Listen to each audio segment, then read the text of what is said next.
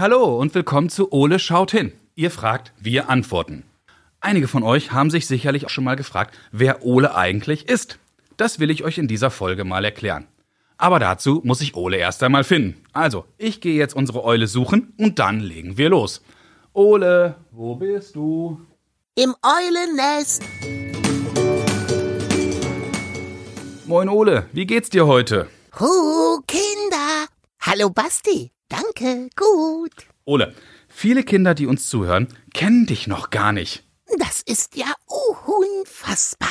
Ja, willst du dich den Kindern in dieser Folge nicht mal vorstellen? Hm. Och, Ole, du musst doch nicht so schüchtern sein. Die Kinder da draußen wollen schließlich wissen, mit wem sie es zu tun haben. Willst du ihnen nicht sagen, wer du bist? Hilfst du mir? Na klar.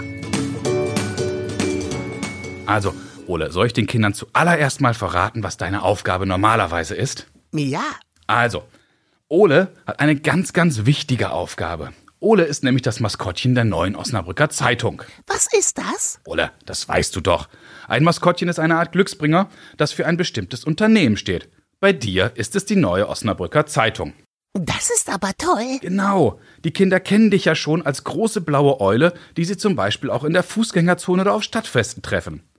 Außerdem triffst du die Kinder im Kinderclub und dann gibt's ja auch noch die Kinderzeitung, wo du Kindern viele spannende Tipps gibst. Prima.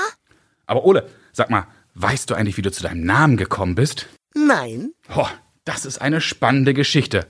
Man kann es erkennen, wenn man deinen Namen mal rückwärts liest. Das E und das L steht für das Emsland und das O für Osnabrück. Beides liegt in Niedersachsen und so trägst du die Region, aus der du kommst, quasi in deinem Namen. Toll. Nicht wahr? Und die Kinder lieben dich. Warum? Du stellst Fragen. Aber weißt du was? Ich habe mal mit einer Kollegin gesprochen, die dich schon seit deiner Geburt kennt. Und sie hat mir genau erklärt, warum die Kinder dich so gerne mögen.